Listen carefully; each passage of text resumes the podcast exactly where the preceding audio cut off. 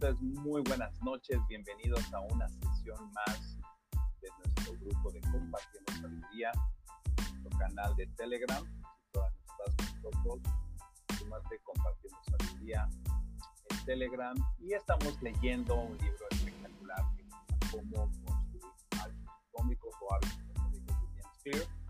Eh, un libro de 237 páginas, si la verdad no me falla y bueno, vamos a iniciar hoy con el capítulo número 3. Eh, bienvenidos a todos. Recuerden, la, la, recomendación es tener, voy a subir, gracias, es tener nuestros micrófonos silenciados para eh, tener el mejor desempeño en nuestra lectura.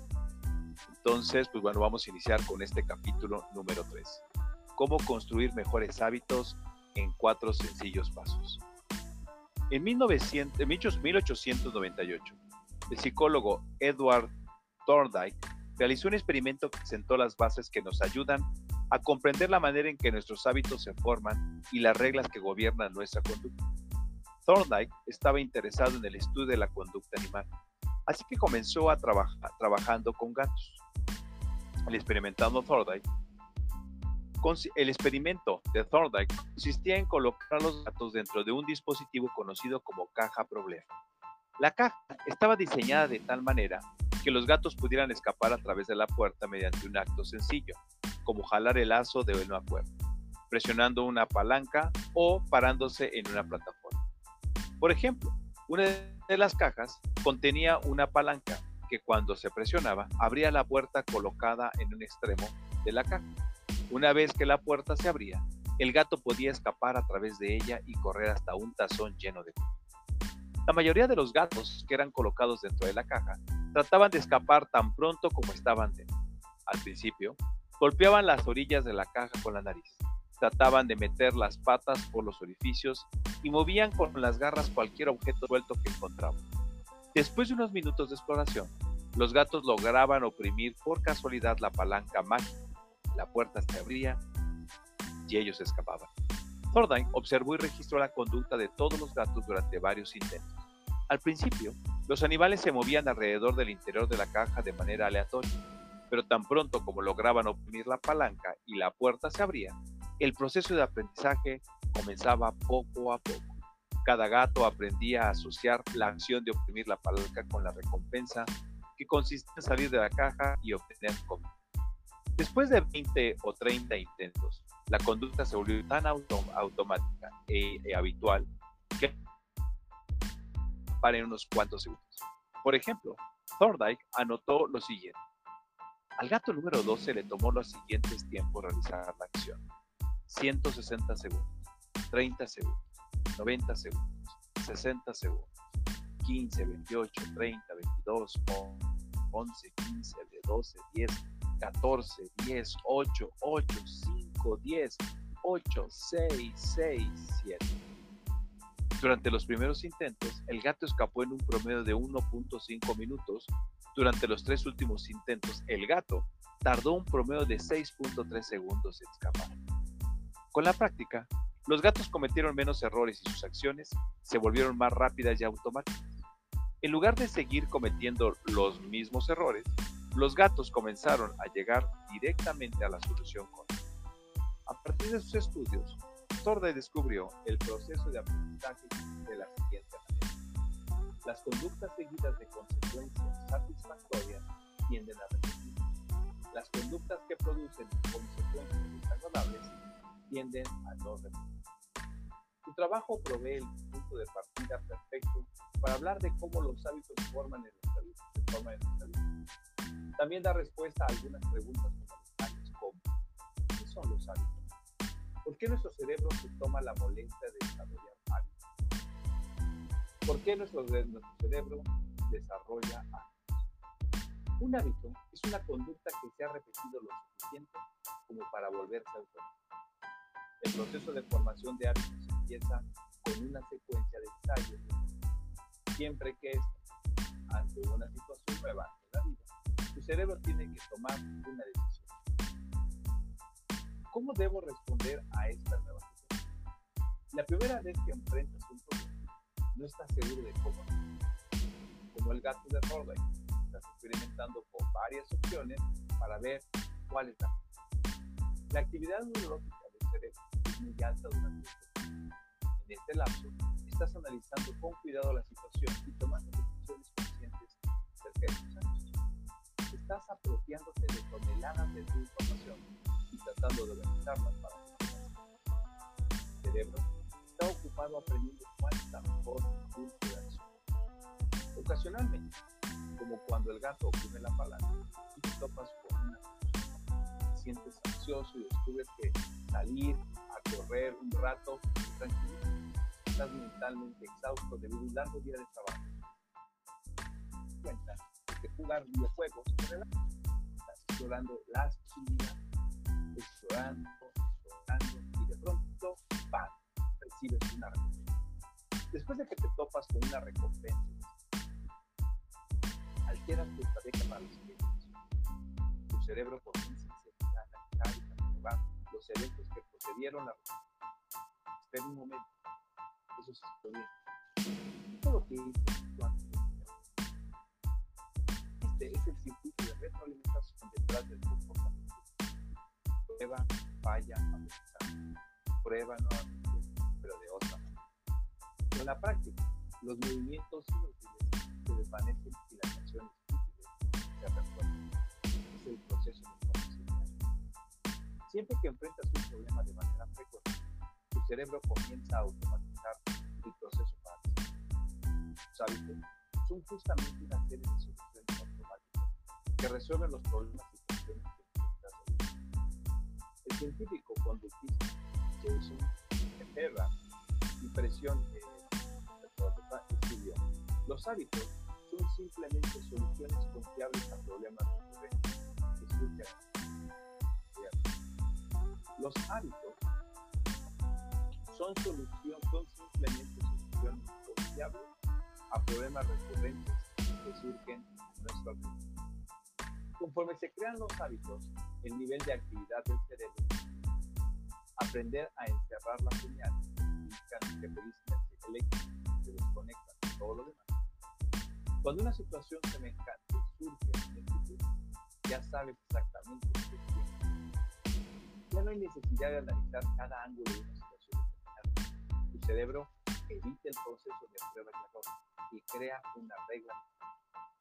Si pasa tal cosa, entonces el resultado es estos guiones mentales pueden seguirse automáticamente cuando la situación que se presenta es apropiada.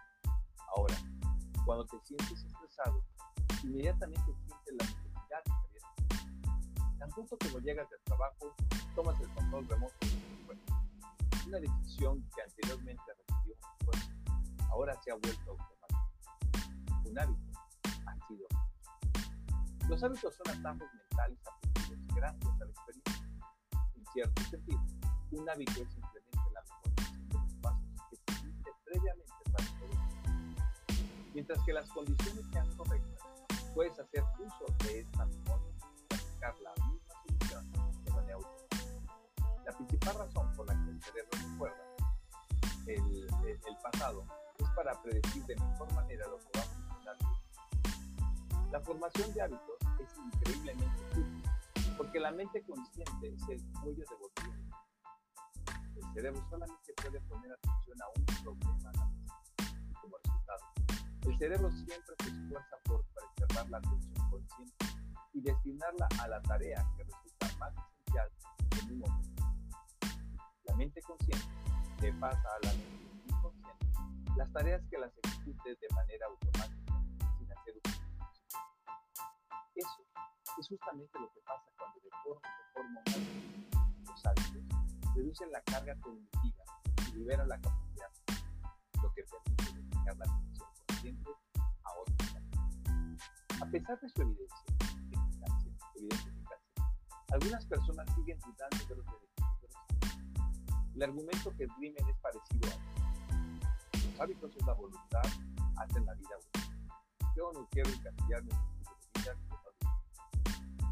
¿Acaso no es la rutina y la repetición la que le resta a la vida espontánea?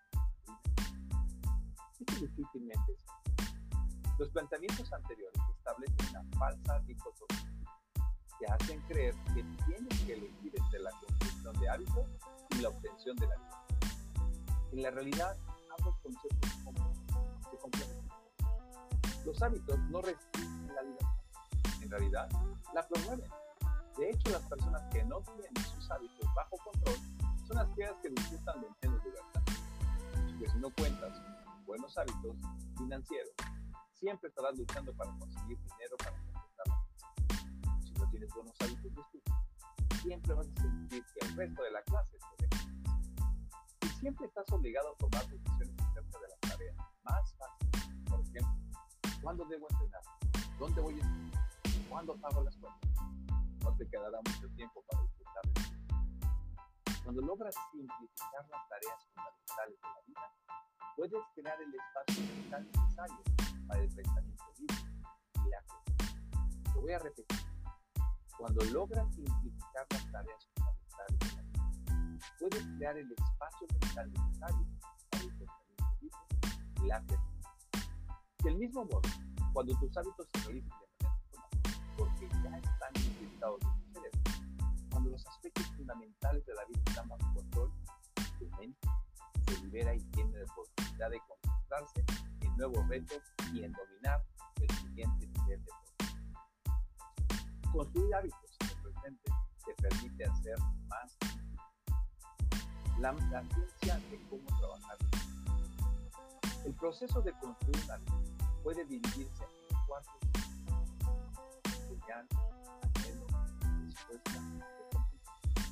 cuando analizamos por separado estas, estas eh, partes fundamentales, podemos entender qué es un hábito, cómo trabaja y cómo se puede Uno, señal. Dos, anhelo. Tres, respuesta. Cuatro, recompensa. Y vemos una línea del tiempo como habla. Así que en esta figura 5 dice, todos los hábitos pasan por cuatro etapas, siguiendo el mismo señal, anhelo, respuesta y recompensa. Este patrón de cuatro pasos es la columna eh, vertebral de cada hábito y tu cerebro pasa por estas etapas siguiendo el mismo orden. Primero, tenemos la señal, que desencadena, la señal desencadena el proceso del cerebro que inicia determinadamente. Se trata de una pequeña porción de información que anticipa la. Nuestros ancestros prehistóricos mantenían atentos a señales que indicaban la localización de recompensas primarias como alimento, agua y sed. En nuestros días, pasamos la mayor parte del tiempo esperando señales que anticipen recompensas secundarias como dinero y fama, poder bienestar, conocimiento y aprobación, amor y amistad, o un estado de satisfacción. Por supuesto, al perseguir estas recompensas también incrementamos, aunque sea de manera indirecta, nuestras posibilidades de supervivencia y producción, en última instancia son el motivo primordial de todo que Tu mente continuamente analiza tu ambiente interno y externo para localizar pistas de dónde se localizan las Debido a que la, que la señal es la primera cercana, ello naturalmente conduce a un anhelo por alcanzar. Los anhelos constituyen el segundo paso. Son la fuerza motivacional que hay detrás de cada hábito. Sin cierto nivel de motivación o deseo, sin anhelar, anhelar un cambio, no tendríamos razones para Lo que anhelas no es el hábito en sí, sino el cambio de estado que trae Tú no anhelas fumar un cigarro, anhelas el estado de relajación. No te sientes motivado por el hecho de ser sino por la situación de la boca. No quieres prender la televisión, lo que quieres es ver algo que te Cada anhelo está unido al deseo de cambiar tu estado interno. Esto es un punto importante de en detalle los anhelos diferentes de una persona a otra. En teoría, cada pieza de información podría detectarse a una pero en la práctica, las personas no son motivadas por las necesidades. Para un apostador, el sonido de las máquinas taiwanesas puede ser un poderoso desencadenante que le provoque un intenso desorden. Para alguien que la aplicación, los videos y etiqueteos del casino son solamente un video de Las señales carecen de significado hasta que son los pensamientos, sentimientos y emociones del observador son los que transforman una señal en una El tercer paso es la respuesta. La respuesta es justamente el hábito que realiza, el cual puede ser un pensamiento o un El que la respuesta ocurra depende de cuán motivado estés y cuánta atención o resistencia esté asociada con la cosa.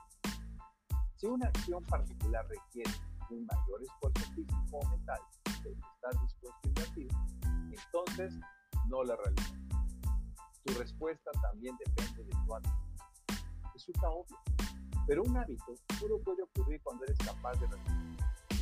Si quieres clavar una pelota dentro del área de básquetbol, pero no puedes saltar lo suficiente alto para alcanzarlo, bueno, pues no tendrás ninguna oportunidad.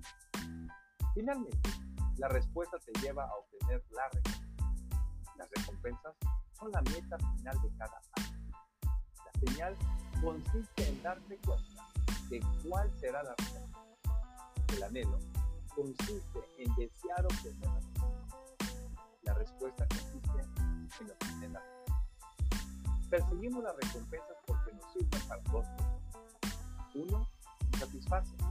Dos, nos hace. El primer propósito de la recompensa es satisfacer tu anhelo. Efectivamente, las recompensas proporcionan beneficios Los alimentos y el agua nos proporcionan la energía que necesitamos para sobrevivir, obtener una promoción de trabajo nos brinda un mejor salario y el respeto de los colegas. ponerse en forma por tu salud y posibilidades de pero el beneficio más inmediato de las recompensas es que satisfacen dinero de comer o de ganar estatus o de obtener amor. Al menos por un momento, las recompensas nos brindan, nos brindan contento y alivio para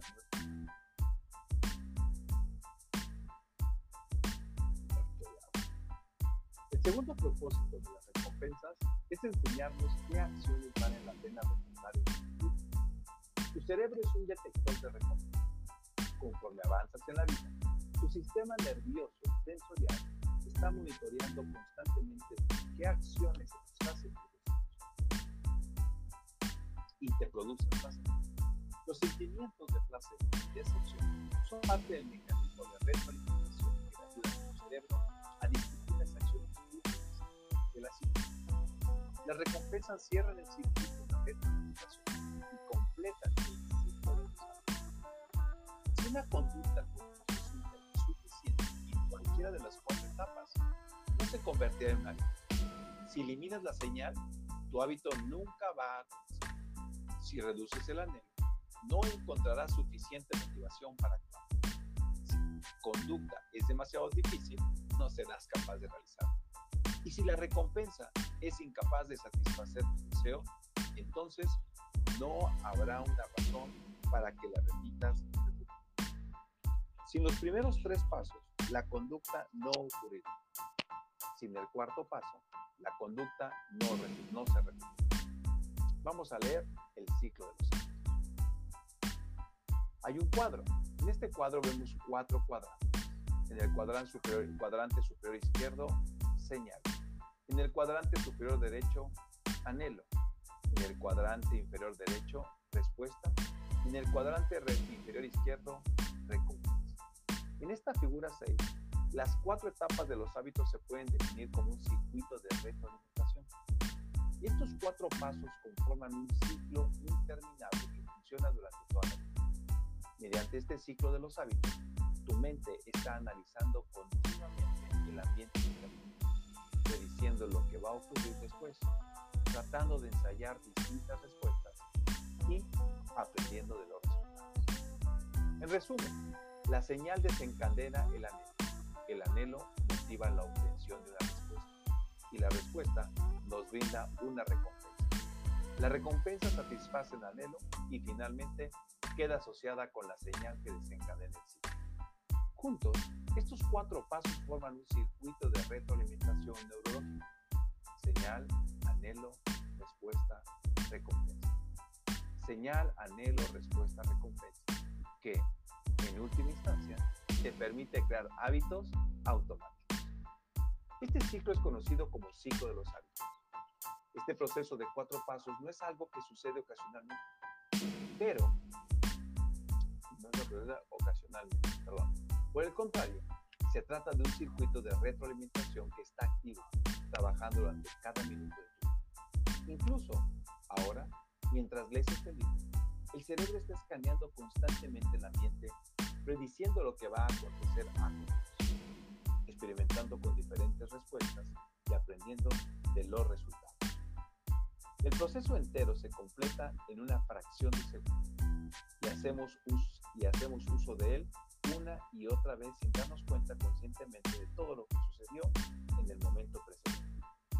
Podemos dividir estos cuatro pasos en dos fases, la fase del problema la fase de la solución. El la fase del problema incluye la señal y el anhelo y ocurre cuando nos damos cuenta de que es necesario cambiar algo. La fase de la solución incluye la respuesta y la recompensa y tiene lugar cuando te decides a tomar acción y logras el cambio que necesitas. Tenemos un cuadro que dice fase del problema, 1, señal, 2, anhelo. Fase de la solución, 3, respuesta, 4, recompensa. Toda conducta está dirigida por el deseo de resolver un problema. Algunas veces el problema consiste en descubrir algo que bueno, algo bueno que quieres obtener. El problema es que estás experimentando dolor y quieres eliminarlo. De cualquier manera, el propósito de cada hábito es resolver los problemas de que enfrentas. Y veamos el siguiente paso. Fase del problema. Uno, tu teléfono indica que has recibido un nuevo mensaje de texto. Dos, anhelo. Deseas conocer el contenido del mensaje. Fase de solución 3. Respuesta. Tomas el teléfono y lees el mensaje. 4. Recompensa. Satisface tu deseo de leer el mensaje y saber qué dice. El acto de tomar el teléfono para ver los mensajes queda asociado con la señal de aviso que Ahora, en la señal, estás respondiendo con los sentidos. En el anhelo, empiezas a sentirte estresado por el exceso de trabajo y quieres volver a sentirte la fase de solución, en el 3, que es la respuesta, te vuelves la Y en el 4, que es la recompensa, satisfaces tu deseo de reducir el El hecho de morderte las uñas queda asociado con la acción de responder correos electrónicos. Veamos ahora eh, la siguiente fase del problema. 1. Señal, de despierto. 2. Anhelo, quieres tener la sensación de estar alerta. 3. Que sería la fase de solución. Respuesta, tomas una taza de café. Y cuatro, recompensa, satisfaces tu deseo de sentirte alerta. Tomar café queda asociado con despertar. Por ejemplo, percibes el olor de los croissants que salen de una panadería cercana a tu. 2. Empiezas a negar tu pan. 3. Compras un croissant y te lo comes. 4. Satisfaces tu deseo de comer un croissant comprar un croissant queda asociada con caminar por la calle cercana a tu Una vez más, ahora vamos a ver eh, eh, problema. Enfrentas un gran obstáculo en un proyecto de trabajo sientes atorado y quieres salir de la frustración. 3. Sacas tu celular y revisas tus redes sociales. 4. Satisfaces la necesidad de sentirte libre. Revisar tus redes sociales que asociado con sentirte estancado en un trabajo. Ejemplo, estás a una habitación, una habitación oscura. 2. Quieres poder ver cuanto antes. 3. Sientes el interruptor de la 4 satisfaces tus deseos, tu deseo de ver. Encender la luz está asociado con estar dentro de una habitación. En la tabla que aparece podrás ejemplos de cómo se da este proceso en la vida. Imagina que estás dentro de una habitación oscura y que accionas el interruptor. Has realizado esa acción tantas veces que ocurre automáticamente sin que tengas que pensar. Pasas a través de las cuatro etapas del proceso en una fracción de segundo. La urgencia de actuar para solucionar el problema se apodera de ti sin que tengas que pensar en él. En el momento en que nos convertimos en adultos, rara vez nos percatamos de los hábitos que producen nuestra vida. La mayoría de nosotros nunca dedica tiempo a pensar en el hecho de que siempre atamos la, la agujeta del mismo zapato cada mañana. De que desconectamos el tostador después de usarlo. O de que siempre nos ponemos ropa cómoda después de llegar Después de décadas de programación mental, nos deslizamos automáticamente a la ejecución de estos patrones de pensamiento. Las cuatro leyes del cambio de conducta. En los siguientes capítulos vamos a ver en múltiples ocasiones cómo las cuatro etapas, señal, anhelo, respuesta y recompensa, ejercen influencia en prácticamente todo lo que hacemos Pero antes de hacer esto, necesitamos transformar estos cuatro pasos en un marco de referencia que podamos usar para diseñar hábitos correctos y eliminar los hábitos perjudiciales. Me refiero a este marco de referencia como las cuatro leyes del cambio de conducta.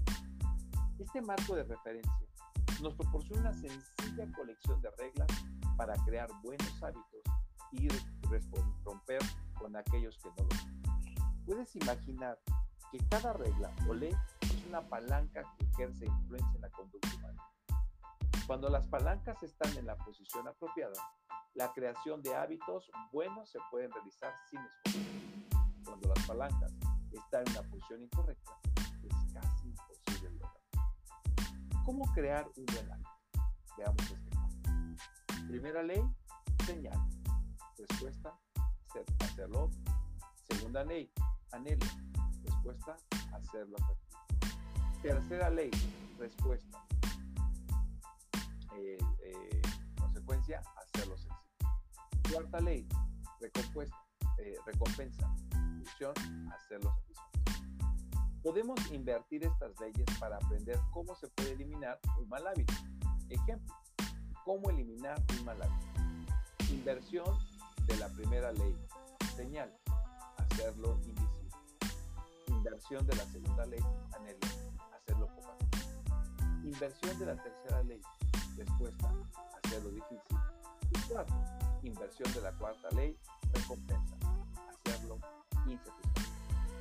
Seré responsable de mi parte afirmar que estas cuatro leyes son un marco de referencia exhaustivo capaz de cambiar cualquier clase de conducta humana. Pero considero que se acerca bastante al objetivo. Como podrás darte cuenta, pronto las cuatro leyes del cambio de conducta se aplican prácticamente a todas las áreas de los deportes, a la política, del arte, a la medicina, de la comedia, a la administración. Estas leyes pueden usarse sin importar el tipo de reto que estás No hay necesidad de usar diferentes estrategias cuando requieres hacer cambios en tu comportamiento, simplemente pregúntate a ti mismo, ¿cómo lo puedo hacer hoy? ¿Cómo lo puedo hacer ¿Cómo lo puedo hacer sencillo? ¿Y cómo lo puedo hacer satisfactorio? Si alguna vez te has hecho las siguientes preguntas, ¿por qué no logro hacer lo que me propongo? ¿Por qué no bajo de peso o dejo de fumar o ahorro para mi retiro o empiezo un negocio adicional? ¿Por qué digo que algo es importante pero nunca logro dedicarle el tiempo necesario? Las respuestas están en, a estas preguntas pueden encontrarse dentro de estas cuatro leyes. La clave para crear buenos hábitos y eliminar, eliminar los malos es comprender cómo funcionan estas leyes fundamentales y alterarlas para que cumplan con sus Cualquier meta está destinada a fracasar si va contra la, la esencia de la tus hábitos son moldeados por los sistemas que en En los capítulos siguientes hablaremos acerca de estas leyes, una por una, para mostrar cómo puedes usarlas para crear un sistema en el que los buenos hábitos emerjan naturalmente y los malos hábitos se desvanecen. Resumen del capítulo. 1. Un hábito es una conducta que se ha repetido el suficiente número de veces para convertirse en una acción autónoma. 2. El propósito principal de los hábitos es resolver problemas de la vida mediante el uso de la menor cantidad de energía y esfuerzo que sea posible. 3. Cualquier hábito puede dividirse en un circuito de retroalimentación que incluyen cuatro pasos, señal, anhelo, respuesta. recompensa. 4. Las cuatro leyes del cambio de conducta son un simple conjunto de reglas que pueden usar para construir mejores hábitos. Las reglas son 1. Hacerlo obvio. 2. Hacerlo atractivo. 3. Hacerlo sencillo. Y 4. Hacerlo satisfactorio. Me encantó este tercer capítulo eh, que tenemos ahora en nuestras manos. Hay que, disfrutarlo. Y el día de mañana,